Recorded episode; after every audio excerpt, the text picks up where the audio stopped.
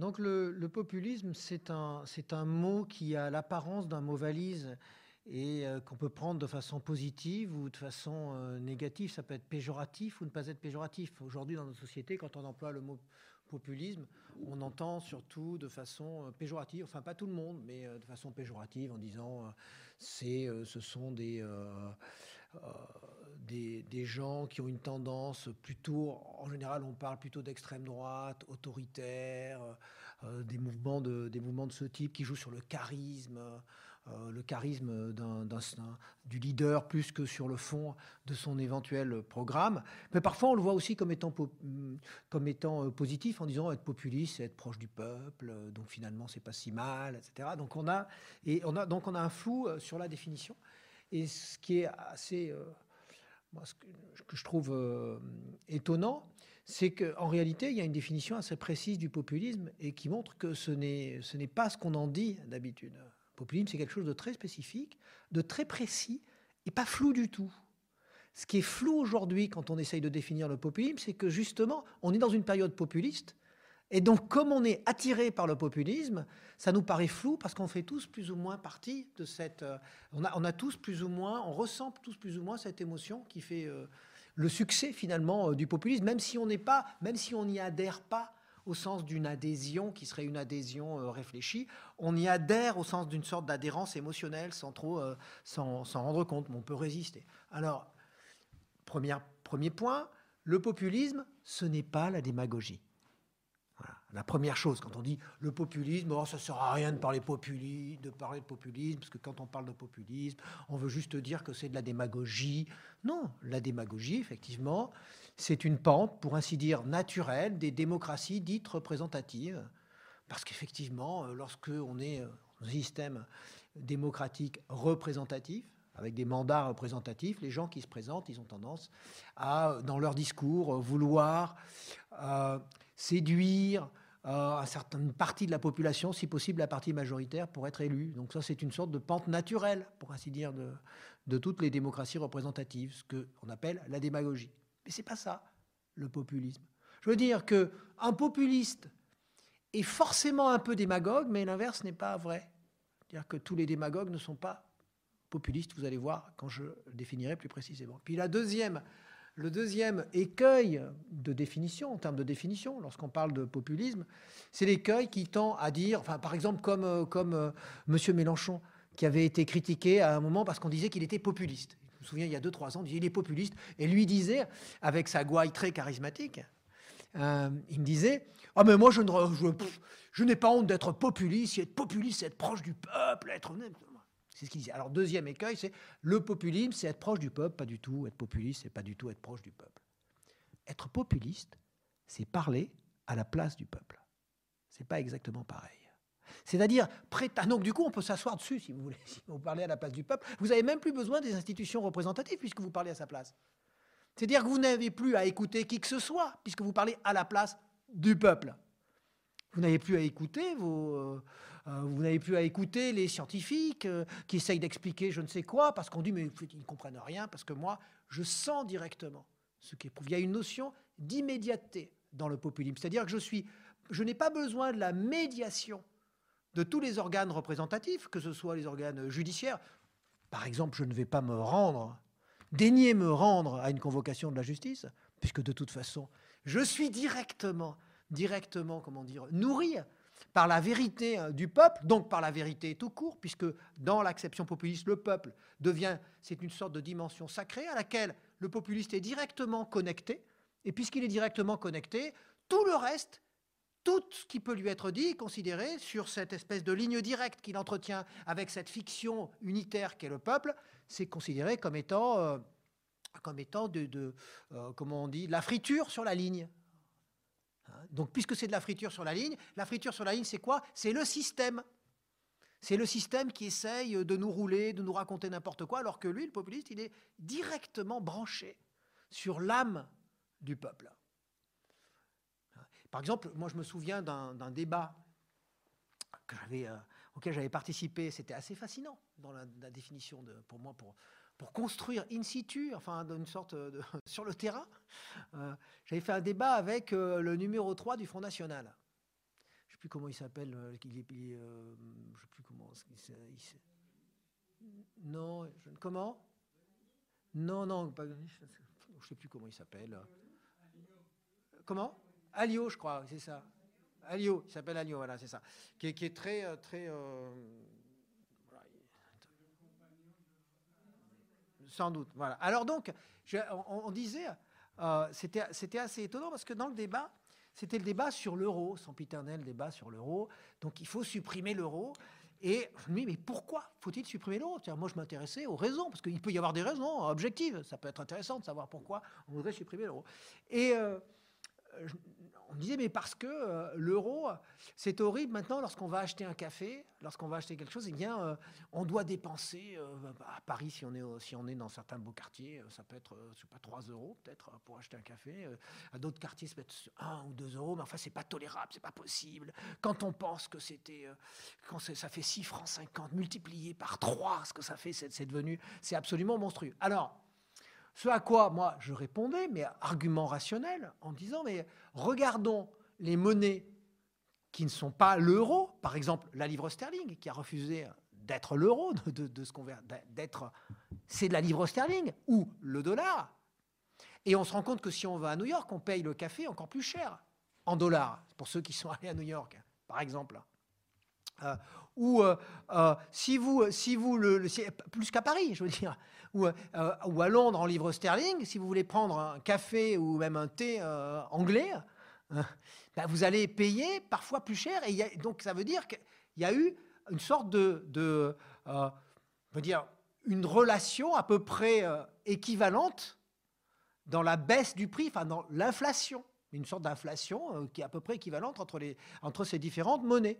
Et donc lorsqu'on explique ça et on dit que même à la limite, l'euro c'est bien tenu, et peut-être même c'est trop bien tenu, ça serait peut-être le contraire, un des problèmes, parce que ça posé des problèmes en termes de commerce extérieur, hein, à ce moment-là, il s'énerve et il vous dit, de toute façon, la ménagère qui va acheter son café, elle le sent. Donc l'argument, c'est il faut sortir de l'euro parce qu'elle le sent. Parce que elle, c'est l'incarnation de quoi? Le peuple. Le peuple le sent. Donc on n'a pas besoin de les, tous les délires de l'économie, de tous les délires rationnels et même de la discussion. C'est sans discussion. D'où la tendance autoritaire du populisme. Ça ne veut pas dire que tous les autoritarismes sont populistes, mais ça veut dire que le populisme a une tendance fortement autoritaire. C'est pour ça que je vous disais tout à l'heure aussi que la démagogie, ce n'est pas forcément du populisme. Par contre, les populistes, ils sont presque tout le temps démagogues. Parce, que lorsque, parce que les périodes où le populisme ne marche pas, ça ne veut pas dire qu'il n'y a pas des hommes politiques qui se comportent comme des populistes. Ça veut juste dire qu'ils font 0,5% des voix. Là où ça pose un problème, là où c'est pathologique, c'est quand ils font 20 et quelques pourcents des voix, voire 50 et quelques pourcents des voix. Là, ça pose un problème, ça veut dire que ça marche. Ça veut donc dire que beaucoup de gens l'éprouvent et qu'en même temps, leur, leur langage touche une partie notable de la population. Donc qu'est-ce qu'éprouve cette population? Donc la question du populisme, c'est moins l'existence de personnes particulières qui se comportent comme des populistes, qui ont toujours existé, dans la, en tout cas dans le monde moderne, mais c'est pourquoi à un moment donné ça marche? Parce qu'une des caractéristiques des populistes, puisqu'on a parlé des années 30, une des caractéristiques des populistes, c'est leur caractère outrancier, c'est un vocabulaire qui est une manière de parler qui est outrée, qui fait effectivement directement appel à l'émotion, c'est-à-dire en gros ils sont la caricature d'eux-mêmes.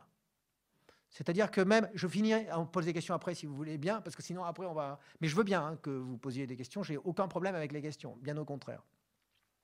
Donc ils sont en gros la caricature du même. De même d'ailleurs, c'est des gens qui souvent pourraient faire rire s'ils n'étaient pas dans cette situation de force qui leur est donnée par les conditions historiques, les conditions sociales, économiques, politiques dans lesquelles ils se trouvent. Je prends l'exemple de populiste historique, quelqu'un comme Hitler. Hitler, c'est un humoriste. C'est-à-dire, s'il n'avait pas tout le pouvoir, vous prenez, la caméra et vous filmez un discours d'Adolf Hitler.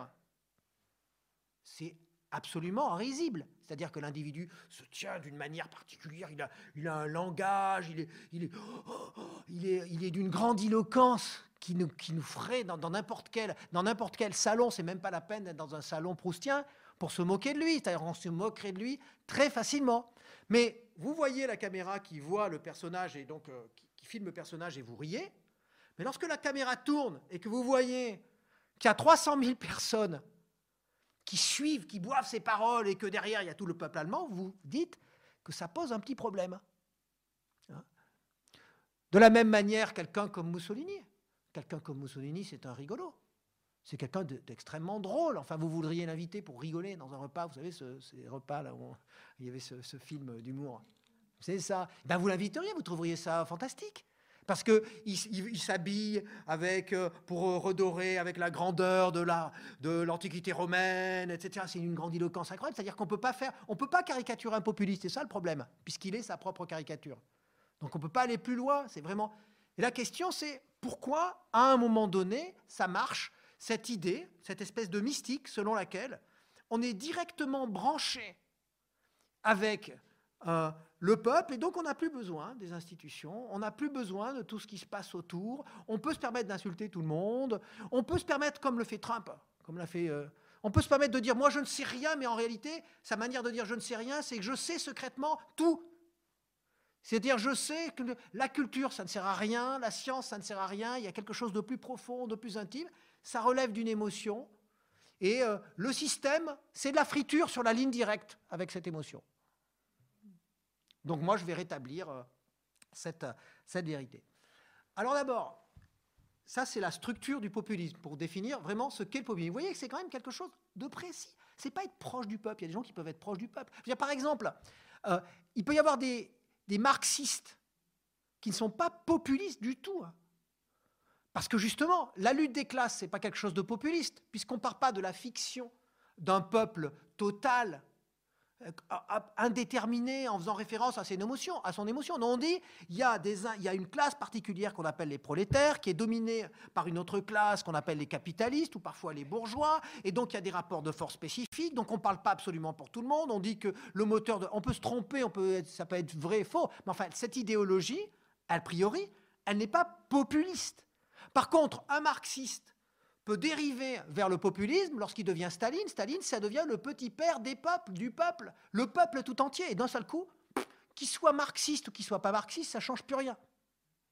D'ailleurs, je vous signale qu'Hitler venait de l'extrême droite et il s'est gauchisé pour pouvoir répondre à une émotion qui soit complètement générale et que le parti nazi, c'est le parti national socialiste des travailleurs allemands. C'est ce que ça veut dire.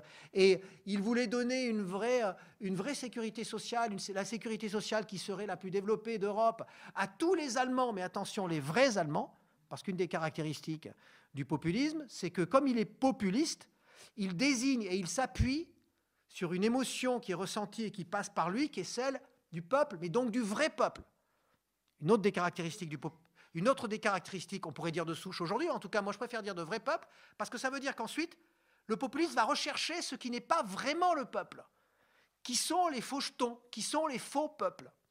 Et ça peut être tout ce que vous voulez suivant les époques, on va le voir, parce qu'après je vais distinguer entre les années 30 et aujourd'hui. Ça peut être euh, euh, les juifs, euh, ça peut être les handicapés, ça peut être aujourd'hui, on va dire, ça peut être les roms, ça peut être tout ce que vous voulez, les musulmans, ça peut être les homosexuels, ça peut varier. Donc on cherche où, sont les, où est le faux peuple, où sont les faux jetons, où sont ceux qui se cachent parmi nous qui ont l'air d'être le peuple et qui ne le sont pas vraiment, qui nous encerclent à l'extérieur et qui, euh, on pourrait dire en quelque sorte, nous, euh, nous trahissent, nous inséminent de l'intérieur, des deux côtés. À la fois parce qu'ils sont à l'extérieur, mais ils sont liés à l'intérieur. Et tout le temps, le populiste fait référence à un aspect tentaculaire, à des alliances de l'intérieur vers l'extérieur et de l'extérieur vers l'intérieur. C'est pour ça d'ailleurs qu'il est obsédé par les frontières, le populiste quelles que soient, pour le coup, les, les, époques. Euh, on verra que le populisme est relatif à une mise en scène, dans un deuxième temps, et donc quelle est cette mise en scène populiste Mais dans l'immédiat, je voudrais faire juste une petite dérive un peu philosophique, pour dire, contrairement à ce que, ce que disent certains de, mes collègues, enfin, en tout cas moi je ne le crois pas et je vais expliquer pourquoi, le populisme pour moi est un phénomène moderne, exclusivement moderne. On dit que par exemple que le, césarisme ou une certaine façon de faire appel au peuple dans l'Antiquité romaine ou l'Antiquité grecque, c'était déjà du populisme. Moi, je ne suis pas d'accord avec ça. Par exemple, les tribuns de la plèbe, on parle des tribuns de la plèbe à Rome, et quand on parle de la plèbe, pour moi, ce n'était pas des populistes parce que la plèbe, pour ainsi dire, c'était une caste, une classe sociale, caste, classe sociale. C'était la plèbe. Alors qu'aujourd'hui, lorsqu'on s'adresse au peuple, le populiste, il dit, il, il, il rompt avec ce ciblage qui serait celui de la plèbe ou de la non-plèbe ou des aristocrates à Rome, ou, etc. Il est dans une logique totale du peuple. Or, cette logique totale du peuple, elle relève de quoi? Elle relève de la croyance qu'il existe une sorte de subjectivité du peuple, qu'on appelle le sens commun, le bon sens, quelque chose qui est le bon sens, ce qui est ressenti par le peuple. Or, l'idée de la vérité, c'est ce qui est ressenti, la vérité, c'est ce qui est ce sens interne, cette subjectivité, il n'est possible de la considérer comme une vérité que dans un monde qui a préalablement sacralisé la subjectivité, c'est-à-dire le monde moderne. Avant le monde moderne, il n'y a pas de sacralisation de la subjectivité. On ne parle pas d'individu. D'ailleurs, le mot individu, le mot individu qui est, pour ainsi dire, synonyme de subjectivité ou qui est porteur de la subjectivité, au départ, je vous rappelle que c'est un terme religieux individuus ou dans, le, le, vocabulaire, le latin médiéval, ça signifie, ça a signifié l'indivision de la Trinité, du Dieu en trois personnes. C'est ce que ça signifiait, l'individu, l'indivision. Et donc, ça veut dire que le mot d'individu qui signifiait la divinité a fini par devenir le mot qui exprime le mieux la divinité de la subjectivité moderne, c'est-à-dire le fait qu'on ne peut pas remettre en cause la subjectivité. Finalement, lorsqu'on dit aujourd'hui c'est mon choix, c'est un produit direct de la pensée du XVIIIe siècle. C'est l'aboutissement de cette pensée. Et cette pensée, elle n'est pas la pensée de l'Antiquité grecque et de l'Antiquité romaine. Dans l'Antiquité grecque et dans l'Antiquité romaine, on pensait en termes de personnes, pas en termes d'individus. Et donc, on ne pouvait pas même imaginer des droits subjectifs. On existait parce qu'on est une personne, persona en, grec, c'est le, masque de théâtre, c'est le masque du théâtre social, c'est-à-dire ce que vous représentez au sens d'une représentation théâtrale, mais en même temps ce que vous représentez du point de vue social et économique dans la société. Donc vous n'existez que par votre représentation sociale, et on se moque bien de savoir si vous avez une subjectivité, d'ailleurs on ne comprendrait même pas ce que ça veut dire le sens de vous avez une volonté, une subjectivité. Ça, c'est le, développement progressif de la modernité, 17e puis 18e siècle surtout, où c'est consacré politiquement à travers la notion même de droit subjectif. C'est-à-dire des droits que vous n'avez pas parce que vous êtes héritier de qui que ce soit, pas parce que vous êtes dans une situation en tant que personne, c'est-à-dire qu'en tant que ce que vous représentez socialement, parce que vous seriez aristocrate, vous avez des droits particuliers. Parce que vous êtes, vous êtes né euh, euh, serf, vous n'avez pas de droits ou très peu, ou un système de droits très particulier qui s'applique à vous. Non, là, vous avez des droits subjectifs en tant que vous êtes un individu. Et ces droits sont indivisibles. C'est pour ça qu'on parle de droits subjectifs qui ne sont pas liés au fait que vous possédez cette parcelle de terre, que vous en avez hérité, etc. Ce qui ne veut pas dire qu'ensuite vous ne pouvez pas posséder des choses, mais ces choses. Euh, vous les possédez en vertu justement de, vos droits subjectifs, c'est ça ce qu'on avait appelé le libéralisme, en vertu de vos droits subjectifs, de votre liberté, et donc de votre liberté de contracter, c'est le déploiement du contrat, c'est-à-dire d'exprimer votre volonté dans un contrat qui vous engage, alors qu'un serf, ça ne l'engage pas. Mais même un aristocrate d'ancien régime, son engagement est tout à fait relatif parce qu'il est directement dépendant de son inféodation euh, au, seigneur qui lui est très, qui est au-dessus, qui est supérieur et auquel il appartient dans un sens, dans le système féodal. Alors que là, d'un seul coup, on a cette espèce d'irréductibilité individuelle des droits euh, subjectifs. Et cette, subjectivité, elle est tellement sacrée qu'on finit par dire que euh, lorsque c'est mon choix, parce que je le sens, parce que c'est comme ça, et nous on est les produits directement de cette société, ben on ne peut pas le remettre en cause. Cette, subjectivité, c'est ce qui va aussi déterminer euh, le fait qu'on doit respecter tous les modes de vie, tout ce que Paul Ricoeur appelait les régimes de vérité, s'ils ne mettent pas en cause mon propre régime de vérité ou le régime de vérité du voisin. Donc la seule limite dans une société moderne, c'est l'ordre public, tranquillité, salubrité, sécurité publique. On ne définit rien a priori puisque seule notre subjectivité compte, la subjectivité des groupes, d'où la tolérance pour la multiplicité des groupes, quels qu'ils soient, et leurs choix qui peuvent être des choix confessionnels. La laïcité, c'est un produit direct de la modernité du XVIIIe siècle qui reconnaît la subjectivité même des groupes, en particulier des groupes confessionnels, à euh, vivre leur vérité, mais vivre aussi leur foi, en étant protégés par le droit dans la mesure où ils ne remettent pas en cause la foi d'autrui, dans un même espace. Donc ça, c'est extrêmement important de réaliser cette, cette priorité donnée à la subjectivité, que ce soit la subjectivité des groupes, et lorsque, lorsque, ça, lorsque cette subjectivité des groupes est euh, critiquée, on appelle ça le communautarisme. On dit, ah, quand même, ils vivent. Euh, parce il peut y avoir effectivement, où lorsque la subjectivité d'un individu, cette fois pas du groupe, est trop forte, il y a une réaction en chaîne de la société qui ne supporte pas l'individu, et c'est le rapport qu'on peut même avoir à la folie. C'est ce que Michel Foucault critiquait. Il disait la modernité, c'est aussi l'invention de la folie comme une manière de contrôler ce qui a été réveillé. C'est-à-dire le droit à une subjectivité qui est tellement large qu'elle finit par remettre en cause les structures sociales et que les structures sociales, on, trouve pour seul moyen, comme seul moyen de réaction d'utiliser la science, de dire que c'est rationnel et donc de, de, de désigner l'autre comme étant absolument fou. Ce qui n'est pas forcément tout le temps le cas. C'est les analyses de Michel Foucault. Alors, quel lien avec le populisme? Ben, C'est que le populisme, le populisme se fonde sur la subjectivité d'un collectif qu'il appelle le peuple, comme si le peuple était doué d'une subjectivité, comme si il y avait un renversement, un renversement où euh, normalement la modernité consacre la subjectivité des individus, et là, c'est la subjectivité d'un ensemble qu'on appelle le peuple qui va être consacré contre la subjectivité des individus, c'est-à-dire contre le droit des minorités, des groupes, des individus, etc., au profit de cette espèce de subjectivité collective, fantomatique, qui serait celle du peuple tout entier. Mais pour qu'on puisse... Alors c'est comme si c'était une sorte de, de renversement de la modernité, de négatif, si vous voulez, de la modernité, qui consacre la subjectivité individuelle, en consacrant la subjectivité totale du peuple, donc un négatif de la modernité, mais qui n'est possible que parce que la modernité a préalablement consacré la subjectivité. L'idée qui va, cette subjectivité du peuple tout entier, c'est quoi? C'est ce que je vous dis, c'est le bon sens. Parce que la caractéristique de la subjectivité au niveau individuel, c'est qu'elle n'est pas discutable.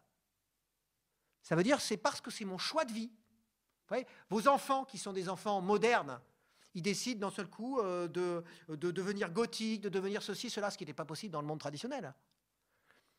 Et si vous leur dites quelque chose, vous n'avez pas la légitimité pour vous, puisque la subjectivité, y compris leur subjectivité, est première. Et même lorsque l'école, aujourd'hui, nous forme, elle ne nous forme pas pour nous transmettre un patrimoine, elle fait la transmission d'un patrimoine, mais elle nous forme pour nous faire découvrir notre subjectivité. Ce qu'on va appeler, au niveau de l'école, découvrir notre subjectivité au sens de notre créativité, etc. Donc là, on a un renversement du sens de la subjectivité qui n'est possible que parce que la modernité l'a préalablement euh, consacré, mais qui va être étendu à l'ensemble, au peuple tout entier. C'est pour ça que je disais que ce n'est possible, même si c'est régressif. Hein, ça ressemble à une sorte de régression dans un monde qui recherche une tradition perdue, un enracinement, etc., etc., etc. Dans le, discours populiste, souvent, on le voit, c'est tout le temps un discours qui est fondé sur la nostalgie, la douleur de l'origine, de la perte de l'origine nostalgie, hein, même si c'est un discours qui est tout le temps fondé de cette manière-là, hein, néanmoins, c'est un discours qui n'est possible que parce qu'on est en situation de modernité. Alors, ça c'est le, deux premiers points. Maintenant, je vous parlais de mise en scène, ou plutôt d'abord, quelles sont les conditions pour que le populisme, on a vu ce que c'était, la définition, on a vu sa spécificité moderne, et maintenant, on pourrait parler des conditions dans lesquelles le populisme marche. Parce que je vous dis, oui, des populistes dans le monde moderne, il y en a sans cesse. Comment est-ce que cette espèce de, personnalité caricaturale finit par fonctionner Et c'est-à-dire toucher l'émotion au-delà, ou je dirais plutôt en deçà de toute rationalité, y compris de toute rationalité programmatique, y compris aujourd'hui, en dehors de toute logique d'opposition entre droite et gauche, par exemple, aujourd'hui, en termes programmatiques. Comment est-ce que comment est-ce que c'est possible? Ben, C'est possible quand il y a effectivement, on l'a dit, une crise économique. Mais la crise économique n'est que le premier pas. Ce n'est pas ce qui est le plus important finalement. Parce qu'il faut qu'il y ait ce que moi j'appelle une crise symbolique, ce que habituellement aujourd'hui on appelle crise identitaire. Ce que ça veut dire? La crise économique, c'est quand ça. Alors, on pourrait dire, tiens, je pourrais donner un, exemple pour faire comprendre la différence. Parce que si on prend l'exemple de l'Europe dans les années 30, le populisme a marché dans certains pays parce qu'il n'y avait pas seulement une crise économique. La crise de 29, elle a touché même les États-Unis. Elle touchait, elle touchait quasiment, enfin, l'ensemble des pays européens. L'inflation galopante, elle touchait pas que le Deutschmark. C'était une crise économique qui était globale, vraiment globale au sens de surtout l'Europe et l'Amérique du Nord, et puis le reste du monde, mais surtout l'Europe et l'Amérique du Nord. C'était vraiment une crise extrêmement forte. Mais en Allemagne, il y avait en plus le traité de Versailles, l'amputation des territoires euh, et un sentiment d'avoir été floué, et donc un vrai discours qui était un discours sur la perte symbolique, l'encerclement, et donc un discours identitaire. On perd notre identité, on perd ce qu'on est, on n'est plus ce qu'on était, on n'est plus ce que jadis était, etc. C'était plus seulement économique. Il faut imaginer, pour comprendre ce que ça fait, imaginons une personne qui est dans un village, un individu qui est dans un village et qui a tout le temps été très, très respecté dans ce village, qui est tout le temps regardé comme quelqu'un d'important. Quelqu'un, et donc il a une forme de reconnaissance, c'est-à-dire il voit bien que dans les yeux d'autrui, dans les yeux d'autrui, le rôle, c'est pour ça que je parlais de théâtre, et les humains jouent des rôles, ils ont besoin de ce rôle comme un second eux-mêmes, le rôle qu'ils jouent dans son existence, sa manière de se tenir, il voit bien que dans le regard des autres, dans le regard des autres, ce rôle est confirmé. C'est-à-dire qu'il le, en gros, on va dire, pour parler prosaïquement, il le respecte. C'est-à-dire, en gros, il respecte le scénario qu'il cherche à imposer sur lui-même, sa manière de s'habiller, c'est-à-dire qu'on ne se moque pas de lui. Quand on se moque de quelqu'un, ça veut dire quoi l'humour? Quand on se moque de quelqu'un, c'est qu'on ne reconnaît pas le rôle qu'il essaye d'imposer dans la théâtralité de notre rencontre. Il y a une théâtralité particulière, je m'habille d'une certaine manière, je me mets d'une certaine manière, et vous, vous par exemple, je suis supposé, euh, quand on m'a présenté, on a dit professeur à Sciences Po Aix-en-Provence, au Collège international de philosophie, etc. etc. Et donc, soit mon rôle, et je commençais. Donc, hein, et là, tout le monde dans la salle se moque de moi. de toute façon, tout le monde sait que c'est comme une, c'est comme, je sais pas, c'est comme une, une, médaille en chocolat. La plupart des médailles aujourd'hui qu'on distribue d'ailleurs sont des médailles en chocolat, très sincèrement. Elles ne valent rien du point de vue financier, c'est seulement parce que des gens en ont envie à un moment donné, donc ils font semblant de ne pas les vouloir en demandant en secret à leurs amis d'aller les réclamer à corps et à cri à des, au préfet, au qui, euh, machin, etc. Et ensuite, ils font ceux qui sont surpris. Oh non, vraiment, moi, est-ce que je mérite cela, etc. Pour pouvoir continuer à jouer le rôle de leur vie et donner un sens à leur existence dans le scénario qu'ils ont préalablement construit pour que ça vaille la peine d'être vécu. Donc, ça veut dire que, cet individu, tout va bien pour lui. Et puis, à un bout d'un moment, il a un problème économique. On va dire, c'est comme mais après, on va l'étendre collectif. Il a un problème économique et euh, il a de plus en plus de mal à apparaître comme il voudrait apparaître. Mais ça va, parce que c'est seulement un problème économique au début. Donc ça veut dire que même s'il a plus une garde-robe avec 50 pantalons qui peut changer tout le temps, c'est pas grave, en secret le soir, quand personne ne le voit, il en repasse tout le temps un ou deux ou trois, il n'a plus personne pour faire repasser ses pantalons à sa place, mais c'est pas grave parce qu'il peut toujours aller dans la rue et être, avoir la prétention d'imposer le scénario qui a été le sien jusque-là. Donc il a un problème économique, il est de plus en plus pauvre, mais les, les gens ne le savent pas, ou ceux qui le savent disent quand même qu'il a gardé sa dignité, qu'il est quand même extrêmement digne, et donc ça continue à fonctionner. Donc il n'a pas encore de problème symbolique. Crise économique, pas encore crise symbolique. C'est pour ça qu'il faut les deux. C'est la première phase, mais ça suffit pas. Mais à un moment donné, il est tellement pauvre, c'est-à-dire qu'il est tellement touché, qu'il a même plus les moyens de sauver les apparences. C'est-à-dire qu'à ce moment-là, il se balade dans la rue et il voit progressivement que certains ont remarqué que le pli de son pantalon n'était pas vraiment là où c'était, puis que maintenant ça tourne même plus sur trois costumes, mais ça tourne finalement, ça tourne en rond puisque ça tourne sur un seul costume. Donc ça tourne pas. Et donc parfois il est sale, parfois sa démarche est un peu chancelante, lui-même il le ressent, du coup il est moins sûr de lui. Et il commence à cultiver un sentiment de frustration et d'angoisse identitaire, c'est-à-dire identité il a le sentiment de ne plus être identique à ce qu'il a été. Les mots sont merveilleux, hein. les mots nous disent tout. Si on réfléchissait ne serait-ce qu'une seconde au mot, on ne pourrait plus être populiste dans notre société. Sincèrement, on ne pourrait plus. On analyserait certains discours des candidats à la présidence de la République. Hein. Je ne suis, pas, assujetti au devoir de réserve. Hein. je vous dis, je peux dire absolument ce que je veux. D'ailleurs, les professeurs des universités en France sont les seuls aux fonctionnaires de la République française à n'être assujettis à aucun devoir de réserve, puisque leur devoir, c'est au contraire de sortir de toute réserve. Donc c'est pour ça d'ailleurs qu'ils sont inamovibles, ce qui peut avoir parfois quelques conséquences euh, assez, pas forcément tout le temps positives, et qui sont, alors là je ne sais pas si c'est maintenant, ça, serait, ça, ça ferait désuet, et qui sont nommés par euh, décret du président de la République en Conseil des ministres, tous les professeurs des universités. Pas les maîtres de conférences, mais tous les professeurs des universités pour assurer leur... Donc je peux parler politique. Hein.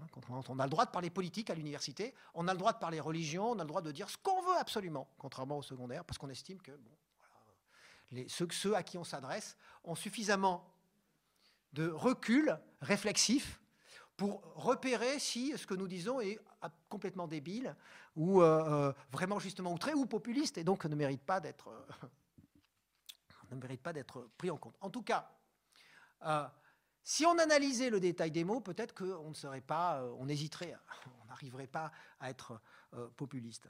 Donc, je vous disais, je ne sais plus où j'en étais, oui, identité, identique à ce qu'on a été, identique à un certain groupe de gens, parce que euh, l'identité, c'est le fait de pouvoir raconter une continuité entre hier, aujourd'hui et demain. Donc c'est la narration de soi.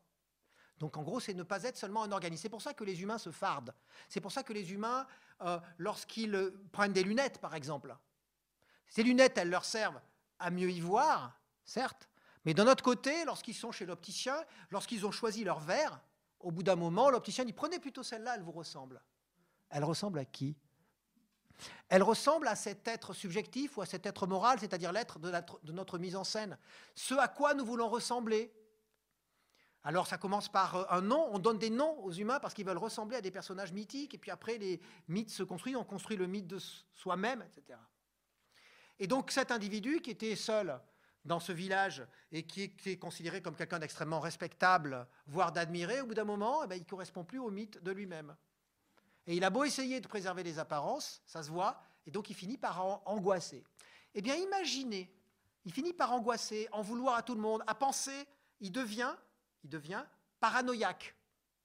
Pourquoi en suis-je arrivé là? Où est la responsabilité? Qui Où est la cause? Et il cherche des boucs émissaires, justement. Est-ce que c'est pas eux? Est-ce que c'est pas eux? Ou lui? Est-ce que c'est pas derrière, derrière le rideau des apparences, qu'on a essayé de de faire quelque chose contre moi? C'est pas possible que j'en sois arrivé là, comme ça, que j'en sois réduit à ça. Parce que ça, c'est la plus grande frustration, la frustration identitaire. Et les gens qui préféraient mourir de faim plutôt que de perdre ce qu'ils appellent, ce qu'ils vont finir par appeler leur dignité. Hein. Donc cette angoisse, ce sentiment de diminution, il est paranoïde, il est potentiellement paranoïaque. La paranoïa, c'est quoi? C'est une forme de narcissisme exacerbé, c'est-à-dire on a le sentiment que les autres nous regardent sans cesse en se moquant de nous, en nous provoquant, en cherchant à nous détruire, à nous marcher dessus, parce que nous-mêmes, nous ne sommes plus sûrs de nous. C'est lié à ce que Freud appelait, au niveau individuel, la blessure narcissique. Imaginez une blessure narcissique à l'échelle collective. Imaginez ce que ça peut donner. Eh bien, nous en sommes là en Europe. C'est exactement ce qui se passe en Europe. J'avais écrit un petit livre qui s'appelle le, le, complexe de Suez. Le complexe de Suez, c'est sur ce qui s'est passé à Suez pour ceux qui s'en souviennent, en 1956, qui pour moi, le moment où tout bascule. C'est le début du complexe narcissique européen, mais du complexe de la frustration, de la blessure narcissique européenne. Parce que jusque-là, le narcissisme européen, il était nourri par le reste du monde qui regardait l'Europe comme le centre du monde, comme ce monsieur qui est dans ce village et qui tout le temps regardé comme étant la personnalité. Or, l'Europe, c'est quelque chose quand même d'assez faramineux. Il faut réaliser ce qu'est l'Europe.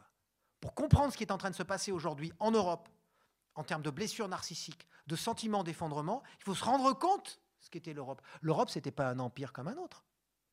L'Europe, ce n'était pas seulement la colonisation au sens matériel et économique du terme, c'était la colonisation justement symbolique.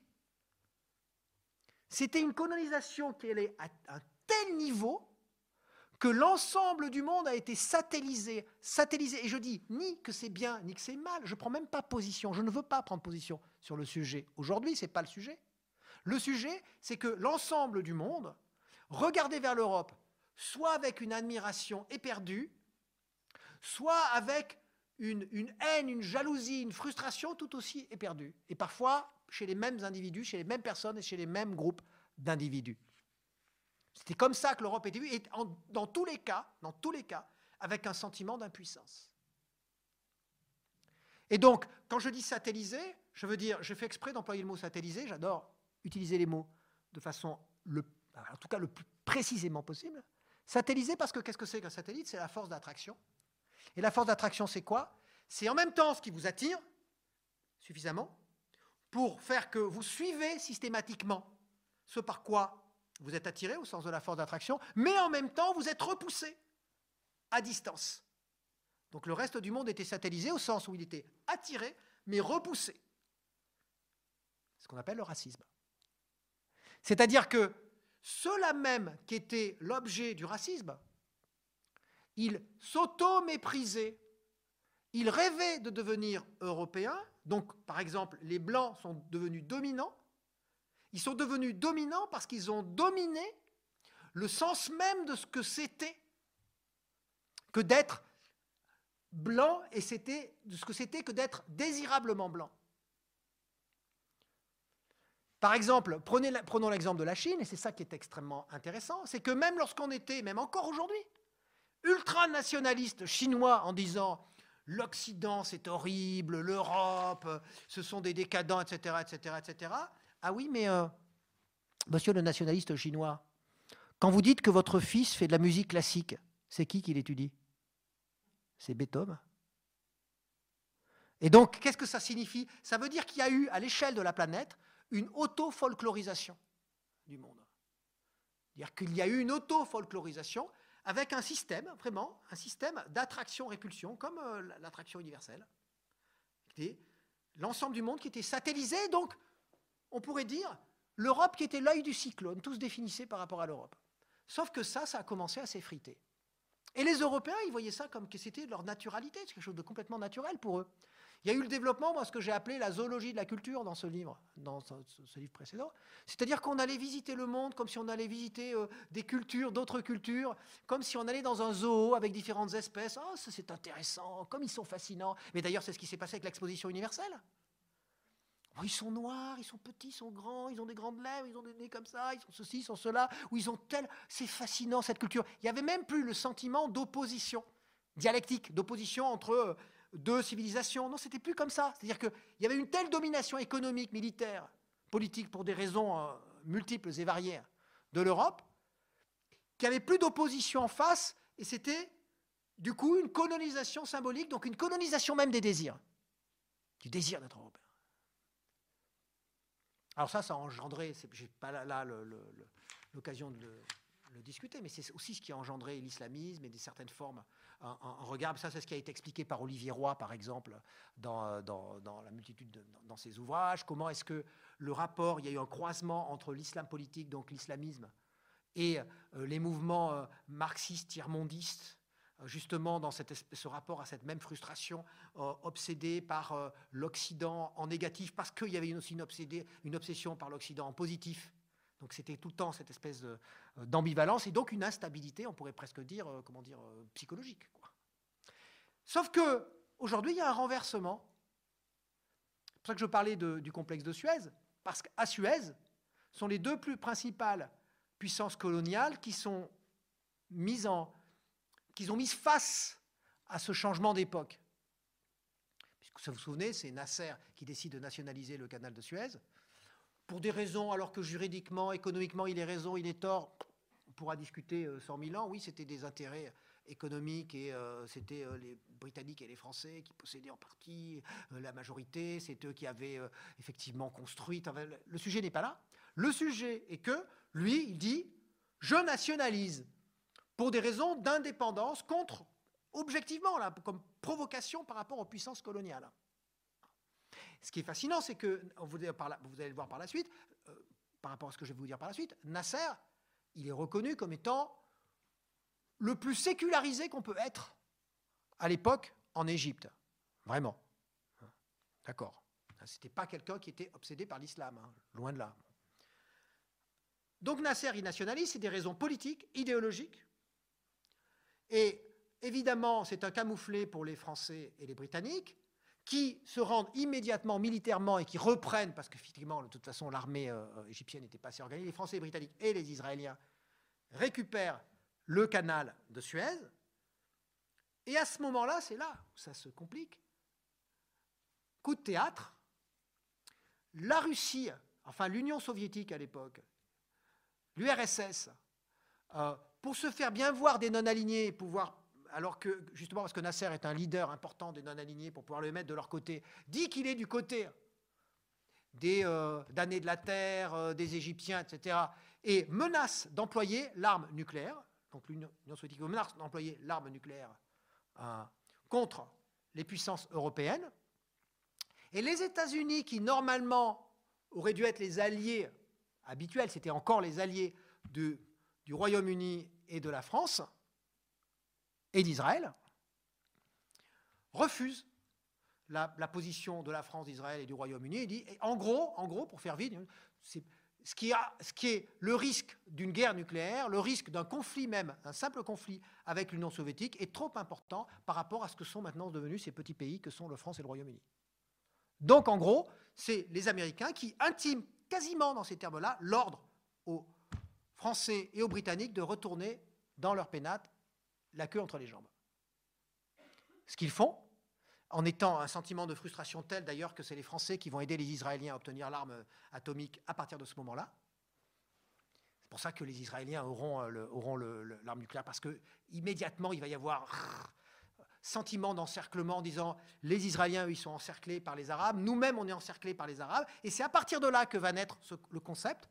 En 1957, pour la première fois qu'est prononcée une expression qui va devenir célèbre en 1957, dans une, conférence qui sera faite par un chercheur à John Hopkins, qui sera le professeur, enfin le, le, mentor d'un autre chercheur qui se fera plus connaître en 1996 euh, pour euh, avoir écrit un livre qui porte le titre de cette expression qui sera prononcée pour la première fois pour qualifier ce qui s'est passé à Suez, c'est l'expression de choc des civilisations qui n'avait jamais été prononcé avant 1957 dans cette, à l'université, dans une conférence, pour dire qu'est-ce qui s'est passé.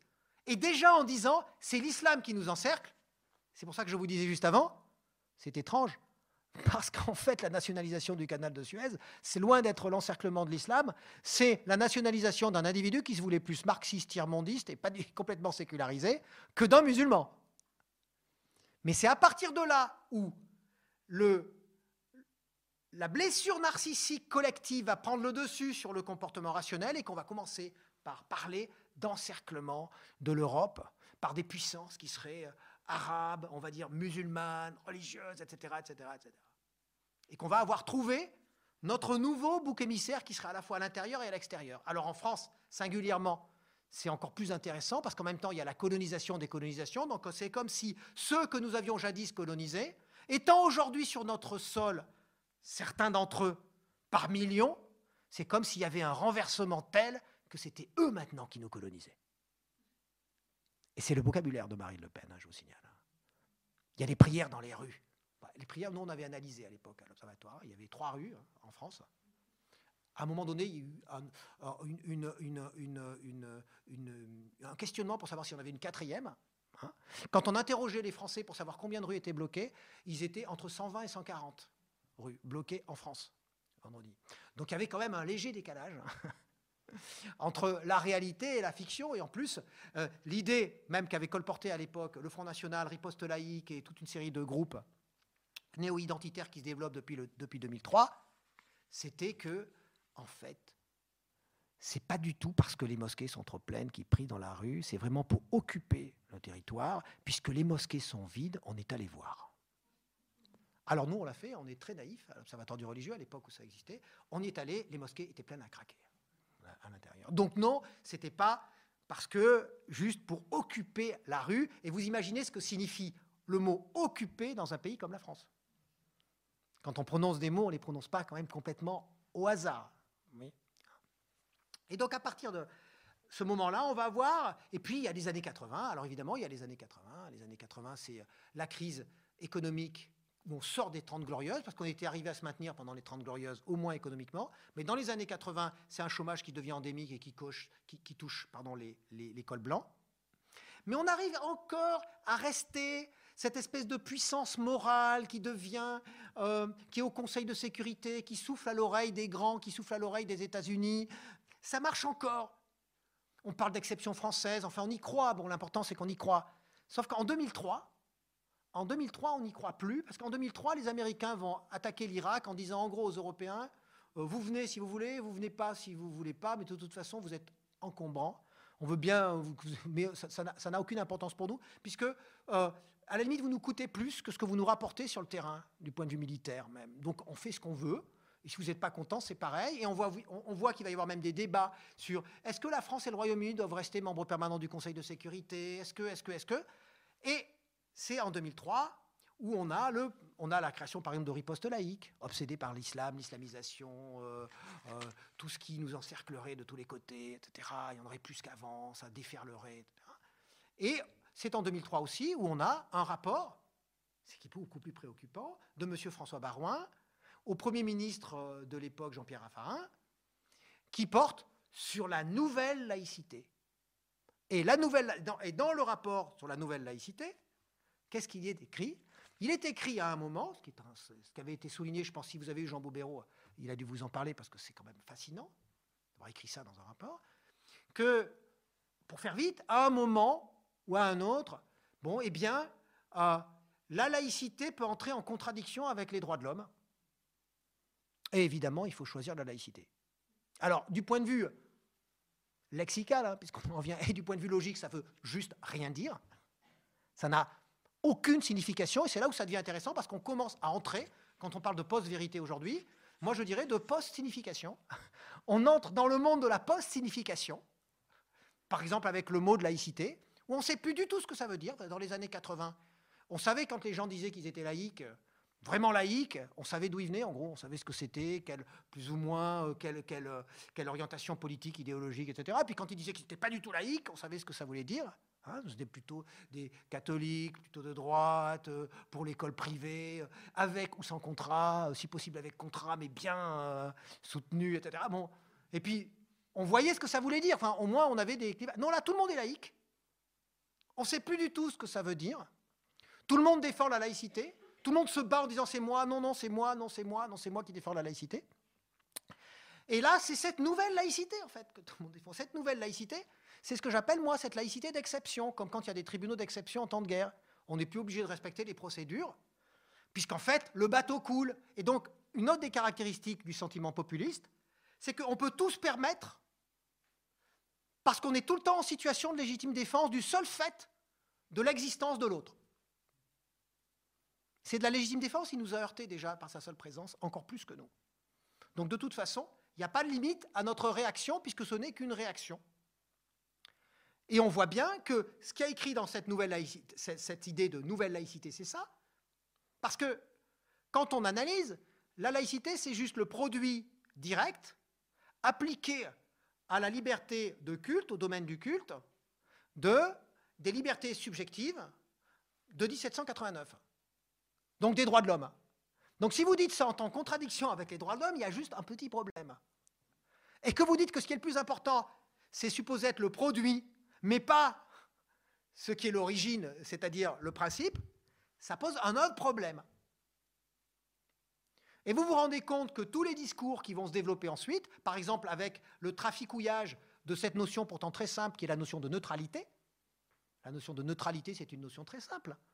Neutralité ça veut dire que en France, pays des droits de l'homme justement et donc des droits subjectifs, on est tellement soucieux de la liberté individuelle, c'est-à-dire de la subjectivité des individus, qui peuvent faire ce qu'ils veulent, hein, et dans la limite évidemment la remise en cause de la liberté d'autrui, ce qui serait on était qu'on pour, on ajoute le concept de neutralité qui n'existait pas dans la loi de 1905, le concept de neutralité des agents publics, c'est-à-dire des gens qui représentent le public, justement pour que les publics, c'est-à-dire les citoyens, ne soient pas influencés et qu'ils puissent faire vraiment ce qu'ils veulent, sans avoir l'impression d'être influencés. Aujourd'hui, on nous dit neutralité.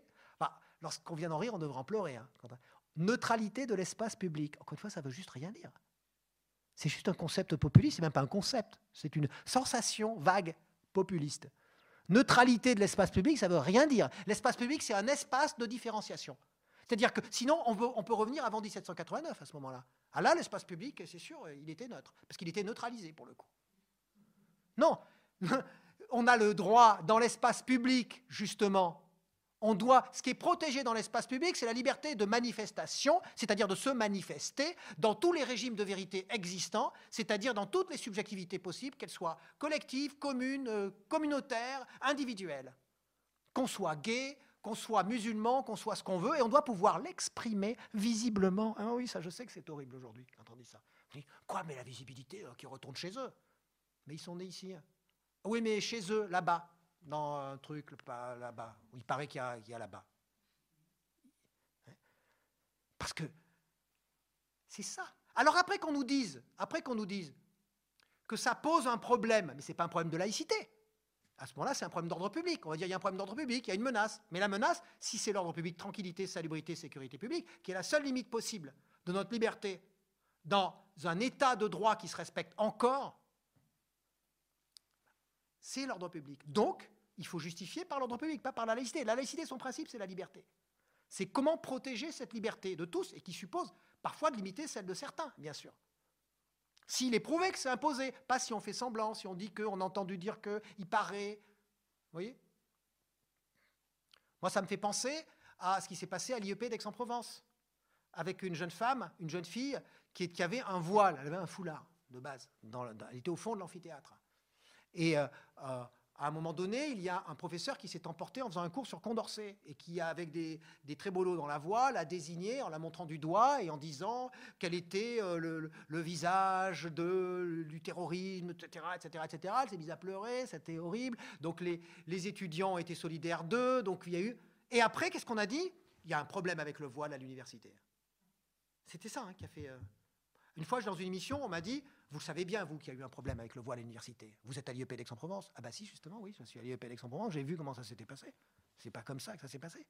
Comment est-ce qu'on pourrait reconnaître Comment est-ce que le seul endroit dans l'espace public, parce qu'il y a plusieurs espaces publics, il y a l'espace public global, il y a l'espace public du service public, hein, il y a l'espace de l'intimité, l'espace privé avec accès au public, commerce, etc., et l'espace de l'intimité. Dans l'espace public, du service public spécifique, destiné à des publics spécifiques, écoles, etc. Il y a une exception, une seule exception à la neutralité des agents publics, une seule, c'est l'université. En raison du principe que énoncé tout à l'heure, qui supposé être supérieur, qui est la liberté d'expression des professeurs d'université. C'est la seule raison pour laquelle la neutralité ne s'impose pas aux professeur d'université, même si aujourd'hui on essaye de dire que oui, peut-être un peu quand même, on va réfléchir, on fait des règlements intérieurs, etc., par principe, elle ne s'impose pas puisque c'est la liberté d'expression qui prime. Seulement pour cette catégorie de fonctionnaires. Pour des raisons historiques et de protection, de, qu'on ne puisse pas euh, euh, les censurer, etc. etc. Mais mon, sujet n'est pas là lorsque je dis ça, c'est pas ça le problème. C'est qu'on voudrait interdire, on voudrait imposer la neutralité aux étudiants dans l'université, alors qu'elle n'est même pas opposée à ceux à qui elle devrait être imposée dans le, dans le principe, c'est-à-dire aux agents publics que sont les professeurs d'université. Et c'est ce, qu'on a c'est ce qui a été discuté pendant un moment, cette idée de à l'université. C'est absolument ridicule. La seule raison pour laquelle ça a pu passer dans l'école, c'est qu'on a supposé que c'était des mineurs, donc ils étaient incapables d'exprimer leur volonté, donc ils avaient une subjectivité incomplète. Parce que s'ils avaient une subjectivité complète, on ne peut rien imposer à personne dans une société qui est fondée sur les principes modernes. N'en déplaise à Marine Le Pen et à quelques autres, qui prétendent vouloir défendre la laïcité, mais qui défendent la laïcité après l'avoir préalablement, justement, enfin avoir fait cette nouvelle laïcité, mais qui a touché aussi des gens comme Manuel Valls ou autres. Pour moi, c'est exactement pareil. Ça n'a pas, pas de différence. Hein. Pour moi, il n'y a pas de différence essentielle en termes d'essence, de, de, fondement. Lorsque la laïcité finit par de, est vidée de son contenu, ce qui est le cas aujourd'hui, elle ne reste qu'un contenant, c'est-à-dire en gros une relique, c'est-à-dire ce que j'appelle la laïcité patrimonialisée, c'est-à-dire que ça devient un patrimoine qu'on veut défendre, comme on défendrait euh, la virginité de Jeanne d'Arc, le château de Versailles, puis la laïcité et le vase de Soissons. Mais au passage, ça signifie plus rien en termes de ce que ça veut dire, c'est-à-dire de son fonctionnement, de en quoi ça défend les libertés publiques, etc. Non, ça signifie plus rien. L'important, c'est, on voit bien que, on sent bien que la laïcité, et quand on discute avec des gens qui parlent de la laïcité dans ce sens-là, qui sont de plus en plus nombreux aujourd'hui, que ce soit à gauche ou à droite, que ce soit à gauche ou à droite, on voit bien qu'ils ne vous parlent pas de la laïcité de façon précise, parce que si moi je leur parle de la laïcité de façon précise, je deviens immédiatement l'ennemi absolu, ou l'idiot utile de l'islamisation du monde, de la planète, de la France, de je ne sais quoi, ou le porte-parole des homosexuels, imaginons, alors que je ne suis pas homosexuel, ou euh, je ne sais pas, hein, toute une série de, possibilités sont ouvertes. Parce que c'est une émotion. Parce que ce n'est plus du tout relatif à ce qu'est la laïcité. Donc aujourd'hui, vous allez avoir des bêtises du genre. Encore une émission, hein, c'est vraiment un terrain d'enquête euh, idéal. Hein, où j'étais, où on me dit, euh, il y avait Caroline Fourest euh, et, sais plus, et, moi j'étais avec quelques autres, on a dit voilà, alors il y a ceux qui défendent la laïcité stricte, Caroline Fourest, etc., puis ceux qui sont pour une laïcité, c'était vraiment ouverte, mais au sens molle, etc. Je dis non, je refuse qu'on me qualifie comme ça. Moi je suis pour une laïcité stricte. Ah, mais comment ça se fait Vous dites, bah si, je suis pour une laïcité stricte. Pourquoi est-ce que j'ai critiqué la loi de 2004 sur le simple foulard à l'école publique? À la limite, on aurait dit, on interdit le foulard euh, à l'intérieur de la classe, même en, étant un peu outré dans la justification, mais à l'intérieur de la classe parce qu'il faut mieux entendre, donc il ne faut pas avoir... Euh, ou on l'interdit pour le sport parce que c'est mauvais pour le sport. On aurait pu trouver toutes les justifications les plus factices, j'aurais plus été d'accord. Mais lorsque vous dites on l'interdit parce que c'est un signe islamique, pour moi, ce n'est pas du tout laïque. Parce qu'une définition de ce qui n'est pas islamique ou de ce qui n'est pas religieux, c'est une définition qui automatiquement est elle-même religieuse. La preuve La preuve Comment? Oui, oui, je suis bien en train de dire. oui, oui, oui, oui, ben, oui, mais je trouve ça aussi stupide. C'est ce que je, je trouve ça. Non, non, non, mais c'est pas biaisé, je vous assure, on va, on va, on va en reparler dans le détail. on va en reparler dans le détail. Euh, donc, lorsqu'on a dit qu'on allait interdire les signes religieux ostensibles, il faut savoir ce que veut dire l'ostensibilité, par exemple. Qu'est-ce que ça veut dire ostensible? C'est plus visible, c'est moins visible, c'est de la provocation, c'est pas de la provocation. Qu'est-ce que donc on est obligé de faire, d'attribuer une signification à ce que font les individus lorsque c'est plus ostensible. Et par exemple, je vous donne un exemple, pas biaisé du tout, puisque c'est arrivé. Euh, vous avez un individu qui va dans une école et il met un énorme yin-yang. Personne ne lui interdit. Pourquoi personne ne l'interdit? Ah, mais parce que c'est pas ostensible pareil, parce que le yin et le yang, même si c'est un signe objectivement religieux, hein, taoïste, objectivement religieux, c'est pas pareil parce que c'est les surfeurs sympas qui le mettent, il y a des gens, et puis nous, on a un problème particulier avec certaines religions peut-être.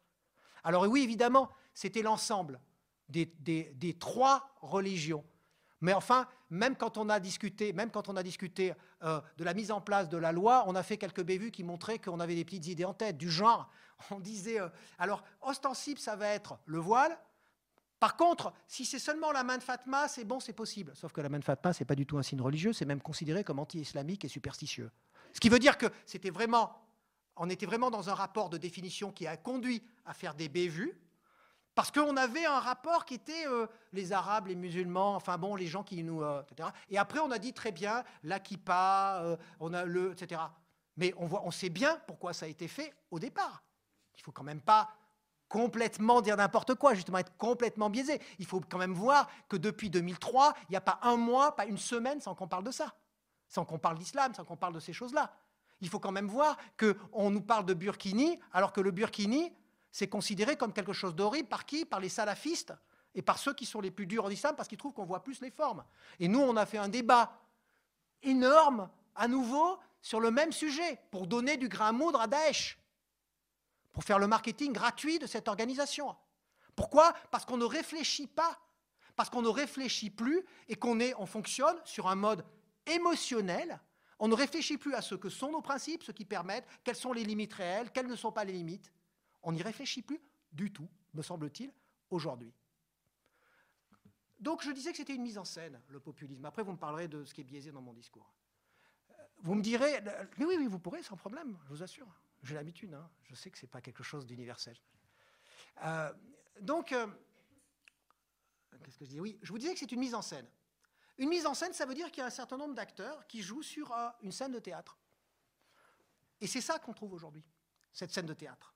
Cette scène de théâtre, elle a quatre acteurs principaux, au moins quatre groupes d'acteurs principaux sur scène qui jouent. Et vous verrez que quelle que soit votre position, que vous le vouliez ou pas, parce que vous pouvez être un acteur volontaire, certains sont ultra volontaires, ou vous pouvez être un acteur récalcitrant comme moi ou d'autres, peut-être vous, mais vous serez toujours casé dans une de ces quatre catégories, quelle que soit votre position, quel que soit ce que vous dites. La première catégorie, c'est le peuple trompé, le vrai peuple trompé. C'est une catégorie assez générale, c'est un acteur fondamental, le vrai peuple trompé. La deuxième catégorie d'acteurs, c'est le héros. Parce que vous avez compris qu'on est dans une situation tragique puisque le bateau coule. Qui dit situation tragique, c'est pas dramatique. Tragique, ça veut dire que c'est déjà foutu, tout est foutu. Donc, puisque tout est foutu, on peut tout se permettre. C'est désespéré. Et donc, on n'a pas respecté les droits de l'homme, on peut y aller franco. Donc, le héros tragique, qui peut être soit un homme politique qui va vous sauver de cet effondrement général, soit un journaliste qui, de façon assez paradoxale, est suivi par la majorité de la population, mais se sent tout le temps tout seul et prétend qu'il est tout seul contre tout le monde. Alors que tout le monde le suit. Parce qu'il y a ce que j'appelle un, une, un renversement de la majorité quantitative en, en minorité qualitative. C'est-à-dire que la majorité quantitative réellement se représente comme étant minoritaire qualitativement, en réalité. Elle se présente comme si elle était minoritaire, c'est-à-dire parce qu'elle se pense encerclée. Donc la majorité des gens se pensent minoritaires. C'est une des caractéristiques du populisme aussi, autre caractéristique du populisme. Puisqu'ils se sentent encerclés, ils sont majoritaires quantitativement, mais qualitativement, c'est-à-dire dans leur intention, dans leurs sentiments, ils sont minoritaires. Et donc ils ont le héros. Le héros qui peut être journaliste, c'est les deux. Et puis troisième acteur, ce sont les faux peuples, les minorités, c'est-à-dire ceux qui euh, partout essayent de nous grignoter. C'est la figure de l'ennemi qui existe Partout, on cherche quels sont les ennemis, ils peuvent changer. Et puis la quatrième figure, évidemment, évidemment, c'est celui qui biaise. C'est celui qui a une interprétation biaisée. C'est celui qui essaye de nous faire avaler des couleurs, donc une interprétation biaisée. C'est ça, donc j'étais directement dans le truc. Hein. Euh, c'est celui qui est donc soit le traître, le système, représentant du système. Vous avez vu dès le début, c'est cohérent, c'est-à-dire que c'est derrière le rideau, qui me m'empêche d'être ce que je voudrais être et ce que je serais s'il n'était pas là. Problème de mon complexe symbolique. Je suis plus que j'ai été. Hein, quoi euh, et où il en est conscient, à ce moment-là, c'est parce qu'il se met déjà du côté des plus forts, puisque on sait maintenant que ce peuple qui est pourtant majoritaire pense déjà être tellement grignoté qu'il est minoritaire, donc il se met du côté des plus forts, des musulmans, des capitalistes, de la globalisation, de je ne sais pas qui, qui est plus fort de toute façon que nous, le peuple oppressé c'est le système, soit il n'en est pas conscient, à ce moment-là, c'est celui qu'on appelle l'idiot utile. On m'appelle l'idiot utile parfois de l'islamisme, euh, l'islamo-gauchiste, euh, euh, ou quoi d'autre encore, je ne sais pas quoi. Enfin, il y a toute une, terminologie très intéressante. Hein. Du coup, je peux faire de l'anthropologie participative. Donc, vous avez ces quatre acteurs. Quelle différence il y a entre les années 30 et aujourd'hui? Il y a une différence, quand même. La différence, c'est que dans les années 30, on avait un populisme que j'appelle solide. Ça veut dire qu'il était fondé sur une idéologie solide. Par exemple, il était fondé sur l'idéologie racialiste. on avait les mêmes ressorts, mais c'était à partir de l'idée de la race, cette espèce de solidité biologique, qu'on va désigner le juif, ou le handicapé, ou le tzigane. Et en le désignant, on le désigne comme étant ennemi de l'intérieur, mais en même temps lié à des forces extérieures. Le juif comme étant à la fois à l'intérieur, ici présent parmi nous, essayant de nous infiltrer biologiquement, il y a des textes d'Hitler très intéressants là-dessus, Mais en même temps, c'est un banquier international qui utilise des forces extérieures, la force même du capitalisme, la globalisation, déjà qui était en, train de se déployer. Mais c'est solide, c'est vraiment fondé sur une sorte de racialisme solide, même avec euh, l'expérience scientifique, etc. Dans les années 2000, le populisme, alors, dans un sens, il est moins destructeur massivement, c'est-à-dire il peut peut-être pas renverser un système complètement, comme il, ça, a été le cas avec la République de Weimar. Encore que ça serait approuvé, mais il me semble que ça serait plus difficile. En revanche, c'est un populisme liquide, c'est-à-dire qu'il ronge les institutions par l'interprétation multiple qu'il fait des réalités, des concepts, la laïcité, la République, etc., tout ce que vous voulez, qui est comme patrimonialisé, qui est perçu comme une façon de se défendre, en quelque sorte. Hein. Et du coup, on est vers un populisme qui n'est plus fondé sur la solidité d'une idéologie, par exemple racialiste, mais qui est fondé sur la multiplicité des opinions. C'est ce que j'appelle le populisme opiniologique. C'est plus l'idéologie, c'est l'opiniologie, des opinions, mais des opinions au sens des jeux d'opinion. Même euh, les sondages d'opinion qui changent en permanence. Et il est liquide dans le sens où le faux peuple va pouvoir changer avec des alliances qui vont se mettre en place de façon complètement liquide, si vous voulez. Par exemple, vous allez avoir euh, l'islam, les musulmans, ce sont les ennemis, c'est eux qui nous empêchent de vivre notre culture, ils sont en train de transformer notre culture de l'intérieur, etc., alliés à l'extérieur. Et en même temps, la seconde d'après, vous allez avoir les manifs contre euh, la, la manif pour tous, contre le mariage pour tous. Et là, vous allez avoir des catholiques même pas seulement intégristes, enfin des catholiques, euh, des catholiques catholiques, mais c'est vrai avec des noyaux intégristes, avec des musulmans, la main dans la main. La main dans la main avec des islamistes et qui veulent défendre la famille, etc., contre une catégorie de la population que seraient les homosexuels, mais tout en disant bien sûr, ce ne sont pas les homosexuels, puisqu'on ne veut pas être racialiste, on ne veut pas être, dans la, la remise en cause du corps. Donc on ira, là aussi, c'est une question de culture. C'est plus fondé sur la race, sur la biologie, mais à la place, on remplace par la culture. C'est la culture, c'est une incompatibilité culturelle. Résultat, dans l'incompatibilité culturelle, on peut tout mettre. On peut mettre tout ce qu'on veut, et on peut faire varier en permanence en fonction des opinions. C'est pour ça qu'au milieu de tout ça, le musulman est extrêmement intéressant, extrêmement efficace, et que en même temps, si on prend l'exemple du Front National, est caractéristique, parce qu'en même temps que le Front National a changé du tout au tout son discours sur la laïcité, qui, je le rappelle, dans la bouche de Jean-Marie Le Pen, je cite, était le complot judéo-maçonnique. C'était ça la laïcité pour Jean-Marie Le Pen. D'un seul coup, pour Marine Le Pen, la laïcité, c'est devenu quelque chose d'absolument extraordinaire, est devenu républicaniste, laïque, etc. Dès qu'elle a pu en faire une sorte de patrimoine vidé de son contenu, pour être un instrument en direction de tous les boucs émissaires potentiels. Et donc un instrument dans la logique de l'émotion de l'encerclement, sur lequel elle arrive à dissoudre les différenciations qu'il pourrait y avoir entre gauche et droite, et en ayant un programme qu'elle va vouloir être tantôt à droite, tantôt, à gauche. Du point de vue social, par exemple, Marine Le Pen va reprocher à François Hollande d'avoir abandonné les plus pauvres et les déshérités, donc d'avoir abandonné les valeurs de la gauche, alors que son père, il reprochait à François Mitterrand d'être un affreux socialiste qui était un crypto-marxiste, qui allait transformer la société française, etc. Alors qu'elle, elle reprocherait exactement le contraire. Mais ce qui est intéressant, c'est que c'est exactement ce qui s'est passé là, pour le coup, dans les années 30. C'est l'indistinction entre nationalisme et socialisme. L'indistinction progressive entre les deux qui fait que on va avoir ce que j'appelle, moi, des progressistes réactionnaires. Moi, je situe quelqu'un comme Manuel Valls comme étant progressiste réactionnaire. Je suis progressiste à la base, mais en fait, avec un discours réactionnaire. Et Typiquement populiste, typiquement populiste, ça veut dire quoi? Ça veut dire moi je sais ce qu'éprouve le peuple, donc j'ai pas besoin aussi des institutions représentatives. Il en a fait la preuve à plusieurs reprises, lorsqu'en tant que ministre de l'Intérieur, avant qu'il devienne Premier ministre, par exemple, d'ailleurs je commence, je un de mes livres là-dessus, dans ce populisme qui vient, il a dit à l'Assemblée nationale, devant la représentation populaire, que euh, la Cour de cassation avait mal jugé dans l'affaire Bébilou. La question n'est pas de savoir si la Cour de cassation a bien ou mal jugé. La question, c'est qu'un ministre de l'Intérieur, en exercice, normalement, s'il respecte les institutions de la République française, n'a pas le droit d'émettre une position sur une décision de justice, a fortiori la Cour de cassation. Mais lui, il s'en fout. Et d'ailleurs, il, prend, il, prend, la peine de préciser qu'il ne s'exprime pas en tant que ministre de l'Intérieur, mais en tant que simple citoyen. Alors moi, je demande à ce qu'on l'évacue immédiatement de l'enceinte de l'Assemblée nationale, puisqu'il ne peut y être que parce qu'il est ministre de l'Intérieur à ce moment-là. Ce qui est typiquement un discours populiste. Je ne suis pas ce que vous croyez, moi je, suis, je ne suis qu'un citoyen, je ne suis pas ministre de l'Intérieur.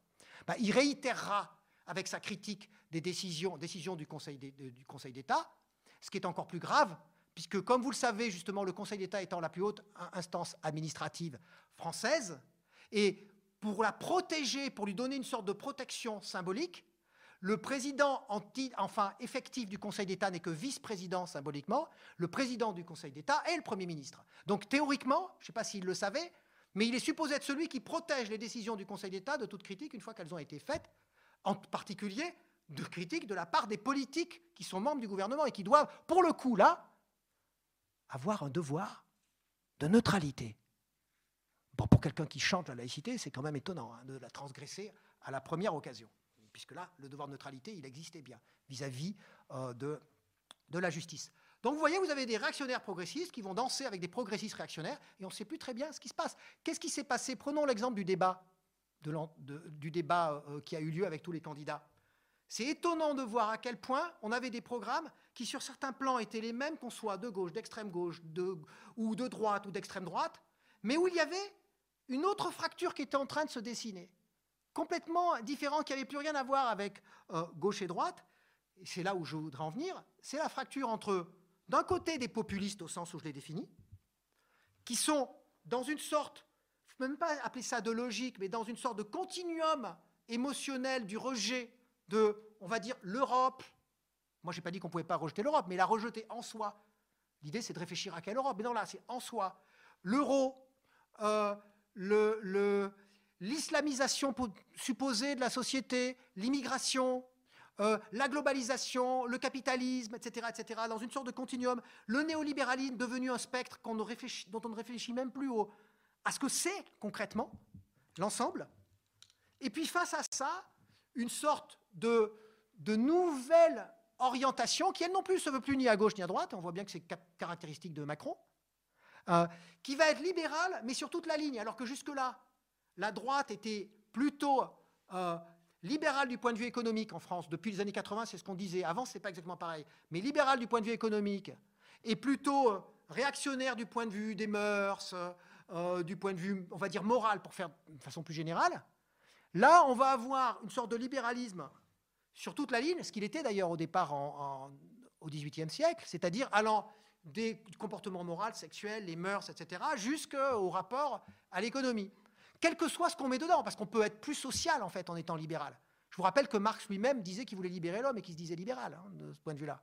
Donc le mot de néolibéralisme, c'est le préfixe néo qui a fait qu'il y a eu une sorte d'OPA d'un groupe d'économistes euh, qui était favorable à la dérégulation, tous azimuts, sur la définition même de ce qu'est le libéralisme, qui en réalité n'est pas du tout la dérégulation, puisqu'il faut donner aux gens les moyens d'exprimer leur liberté. Donc toute une partie du libéralisme un libéralisme social, voire marxiste, à un certain moment. Donc, et là, on a aujourd'hui cette nouvelle fracture qui n'est plus dans cette tradition hein, française droite-gauche. Populisme, donc une forme de retranchement néo-nationaliste, souverainiste, euh, protectionnisme, non seulement social, mais aussi économique, et non seulement économique, mais aussi symbolique, protège notre identité. Et puis de l'autre côté, des individus qui disent non, mais euh, euh, en fait, on risque rien, il n'y a pas de problème. On est... Alors, je ne sais pas qui a entièrement raison, il y a peut-être un peu des deux. Mais en tout cas, on voit bien qu'il y a cette fracture qui est en train de se construire et que c'est devenu la nouvelle structure du système politique. Et ça, pourquoi est-ce que c'est dangereux?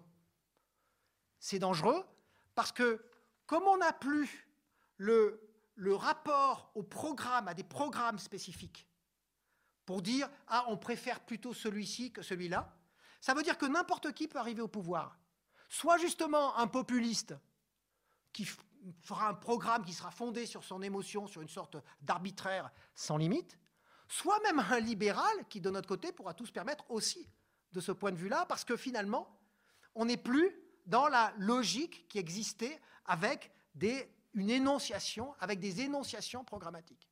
Donc, s'il y a un danger pour moi aujourd'hui, c'est celui-là. C'est ça que j'appelle le populisme liquide parce que c'est un populisme, comme fait le, liquide, qui ronge plutôt que renverser trop euh, visiblement. Et pour ça, il utilise cette espèce de notion de plus en plus floue qui est la notion de nos notre culture, nos valeurs, etc.